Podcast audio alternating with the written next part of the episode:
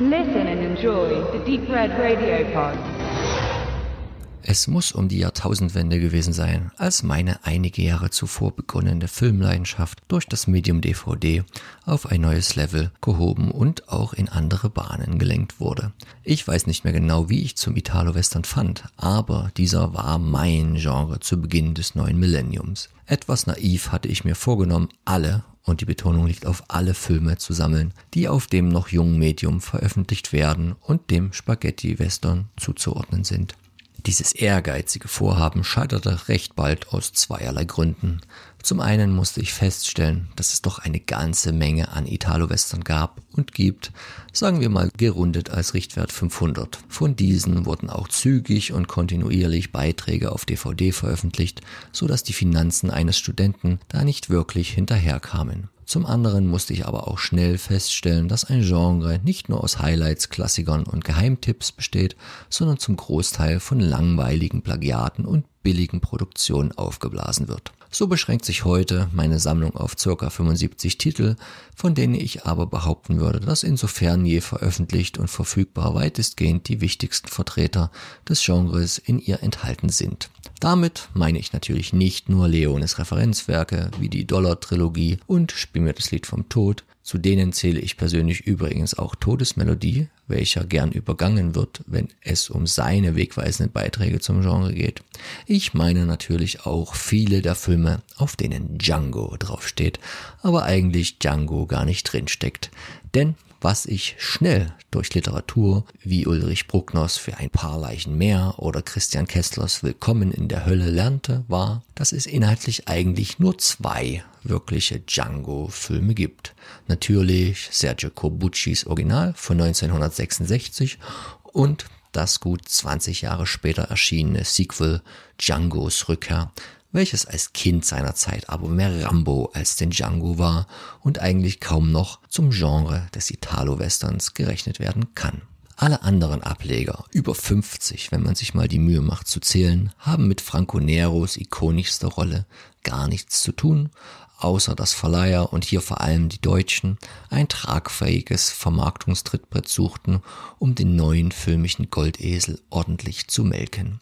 Dass in einigen dieser Nachahmer wieder Franco Nero die Hauptrolle spielte, war dabei natürlich mehr als förderlich und gewollt und schwuppdiwupp war sein Charakter in der deutschen Synchro schnell mal in Django umgewandelt. So auch bei dem Film, um den es sich hier eigentlich drehen soll, nämlich Django, sein Gesangbuch war der Colt oder italienisch Le Colt cantarono la morte e fiu tempo di massacro sowie Englisch Massacre Time oder The Brute and the Beast. Ihr müsst jetzt keine Sprachprofis sein, um rauszuhören, dass bei den drei letztgenannten Titeln das Wort Django nicht drinsteckt. Noch eine kleine Anekdote zum deutschen Namen, bevor ich zum Film an sich komme. Bis vor kurzem habe ich diesen beharrlich falsch ausgesprochen und intuitiv ein S dahin gemogelt, wo eigentlich gar kein S hingehört, sofern man nicht Österreicher ist. Keine Ahnung, warum der Film bei mir immer Django sein Gesangsbuch war der Colt hieß und wie sich dieser sprachliche Fehler so beständig festsetzen konnte. Klingt für mich halt mit S an der Stelle irgendwie stimmiger aber zum Film, der definitiv zu den besseren des Genres zählt, wenn auch vielleicht nicht zu den ganz bekannten. Er konnte in der BRD gut als Django-Streifen vertrieben werden, weil er ähnlich wie beispielsweise Django der Rächer, auch mit Franco Nero in der Hauptrolle, hierzulande später als der Original Django ins Kino kam. Inhaltlich haben, wie oben erwähnt, die Filme aber nichts miteinander zu schaffen und wenn man genauer nachschaut, erkennt man auch, dass sowohl Django sein Gesangbuch war der Colt, als auch Django der Rächer, genau wie Django in 1966 entstanden sind, teilweise sogar vor diesem gedreht wurden. Franco Nero hatte damit in kürzester Zeit seine eigene kleine Western-Trilogie geschaffen, in der er zumindest charakterlich ähnliche Rollen spielte. Seine Kritiker würden an dieser Stelle einwerfen, dass bei der Interpretation des schweigsamen Helden oder da wir hier im Italo-Metier sind eher Anti-Helden, nicht viel an Schauspielkunst nötig war und ihm deswegen bis heute gern auch tiefergreifende Fähigkeiten dahin abgesprochen werden. Aber dazu später mehr. Für die Rolle des Tom Corbett in Django, sein Gesangbuch war der Colt, reicht das minimalistische Spiel Schließlich macht sein Charakter im Film nicht viele Worte, sondern lässt nach dem Verlassen der Beobachterperspektive Fäuste und Kugeln sprechen. Denn zunächst ist er als Rückkehrer von der Goldsucherei nur Gast zu Hause. Weder Mutter noch Bruder scheinen die Verfasser des heimatlichen Hilferufes zu sein, wollen doch beide, dass er schnell wieder das Weite sucht. Mama, weil sie Angst hat um die Versehrtheit ihres Jungen, und sein Bruder Jeffrey, da dieser nicht gut auf Django zu sprechen ist und sich sowieso lieber dem Alkohol hingibt. Zu Hause ist es eh nicht mehr, wie es früher war, seit Großkapitalist Scott sich alles in dem kleinen Städtchen unter den Nagel gerissen hat und zusammen mit seinem psychopathischen Sohn und einer Bande von Revolvermännern den Ort und dessen Einwohner drangsaliert und ausnimmt. Wie sich im weiteren Verlauf der Handlung herausstellt, ist der alte Scott auch Toms leiblicher Vater und gleichzeitig aber für das Ableben von Jeffreys leiblichen und Toms Ziehvater verantwortlich was Jeffreys Wut auf diesen erklärt und Nachwuchspsychopath Scott Jr. ebenfalls zu Toms Halbbruder macht. Oha, eine richtig verzwickte Familiengeschichte, also in die wir hier als Zuschauer hineingeraten sind und für die es in diesem Genre natürlich auch nur eine Lösung gibt, Gewalt und viele Tote. Zu denen zählen dann im Verlauf der Handlung auch die Mutter der beiden Corbetts und Scott Senior, bevor es dann zum großen Endkampf zwischen den drei Halbbrüdern kommt, wobei die Pistolen der beiden Corbetts natürlich zusammen Richtung Psycho Brother zielen. Jener und dessen Taten prägen letztendlich auch die Handlung und bestimmen die Richtung, die diese einschlägt. Zunächst wäre da die radikal inszenierte Anfangssequenz, die auch gut einem Manhunt-Film oder einem Terror-Movie entsprungen sein könnte.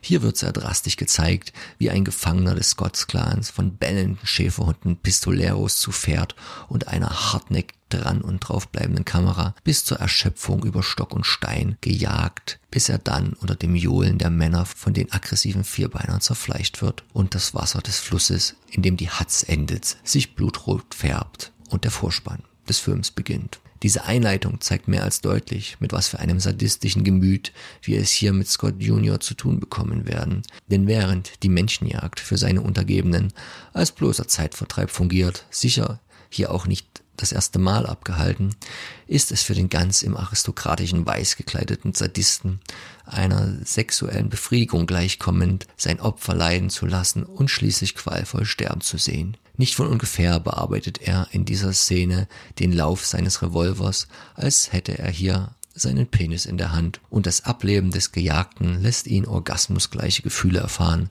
wie man seinem befriedigten Gesicht beim Höhepunkt des Todeskampfes ansieht.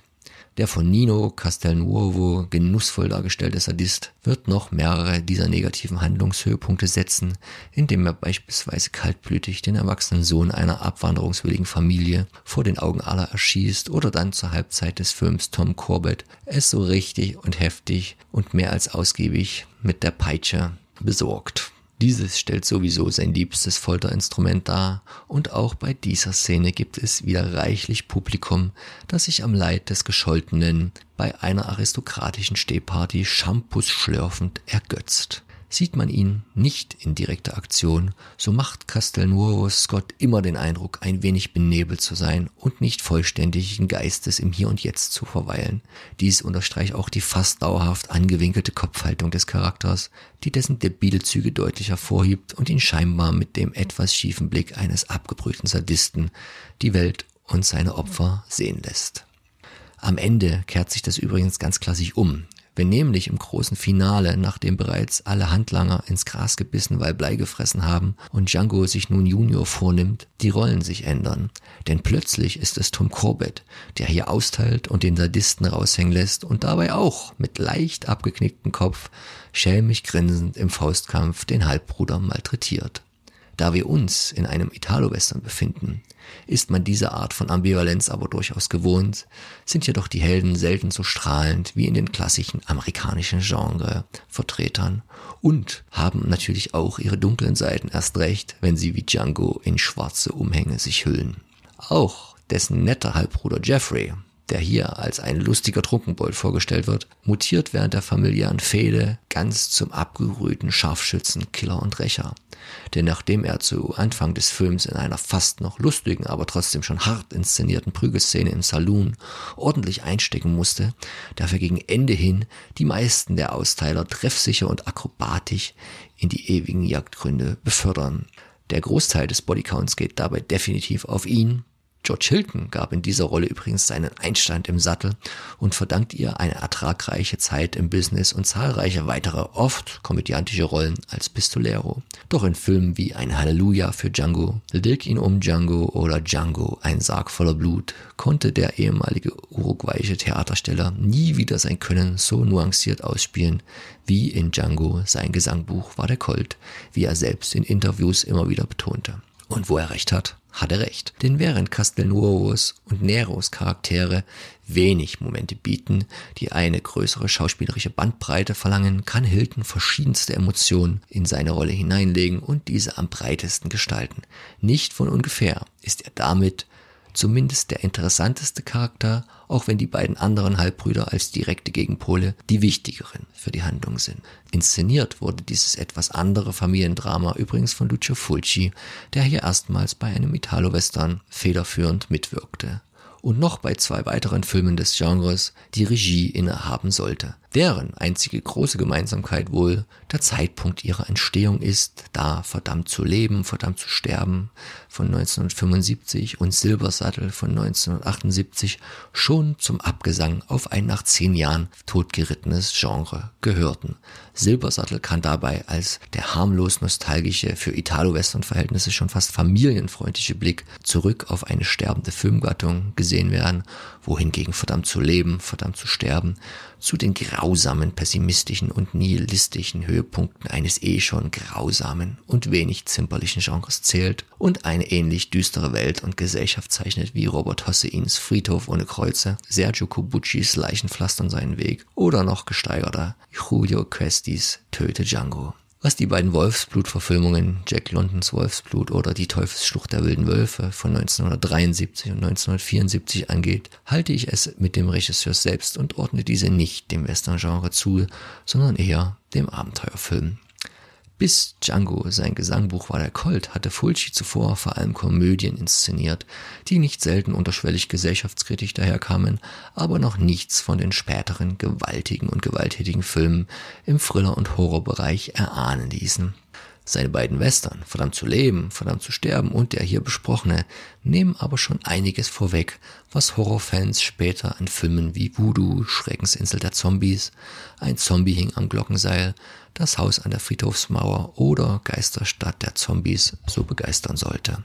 Die Vorliebe für das Zeigen von irgendwie derangierten menschlichen Körpern ist bereits stark ausgeprägt in Form von blutverschmierten Einschusslöchern oder Peitschenstriemen. Es wird gefoltert, gequält und getötet, wo es nur geht und die Kamera ist nie scheu, das auch zu zeigen.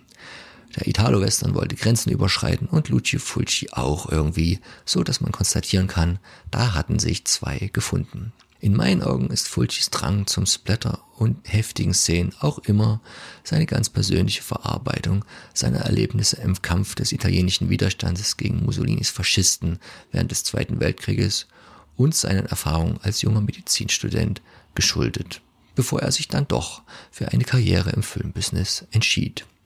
Ich bin auf jeden Fall froh, dass sich Explosive Media dafür entschieden hat, Django, sein Gesangbuch war der Colt, ein Mediabook zu spendieren, zu welchem Leonard Lemke, den ihr hier auch aus der Sendung kennt, das ausführliche Booklet beigesteuert und mit Verstärkung den informativen Audiokommentar eingesprochen hat. Auch finden sich unter den Extras einige ältere Interviews, in dem zum Beispiel George Hilton erzählt, was für ein technisch versierter Regisseur Lucio Fulci gewesen sei und gleichzeitig ein riesiger Choleriker und menschlich schwieriger Typ er war.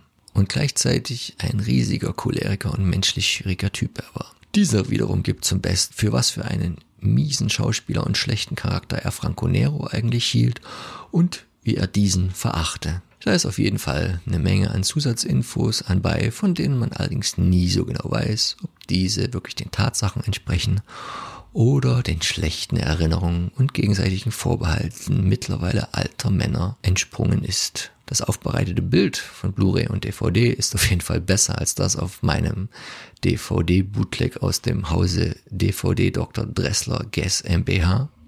Und die Farben, vor allem natürlich das Blutrot der 1960er Jahre, kommt wieder richtig satt zur Geltung. Genauso wie der genretypisch schmalzig schöne Titelsong You'll Come Back Home Someday von Sergio Entrigo, der wie so oft ein echtes Gegenstück zur tristen Handlung darstellt und fast schon etwas Positives in sich trägt. Positiv ist auf jeden Fall auch mein Fazit für diesen Film, dessen Weltsicht nichts Positives bereithält und der auch mit Gesellschaftskritik nicht geizt. Diese war im Genre vor allem den vielen Revolutionswestern wie Todesmelodie, Töte Amigo, der Gefürchtete oder Lasst uns töten Companeros vorbehalten, die einen noch genaueren Blick auf die gesellschaftlichen Unverhältnisse zwischen Arm und Reich bieten sollten und ihrem Zeitgeist folgend oft drastisch den Finger in die Wunde legten. Vielleicht schaue ich mir demnächst mal wieder einen Film in diese Richtung aus meiner kleinen Westernsammlung an. Die Besprechung dazu hörte dann natürlich auch hier.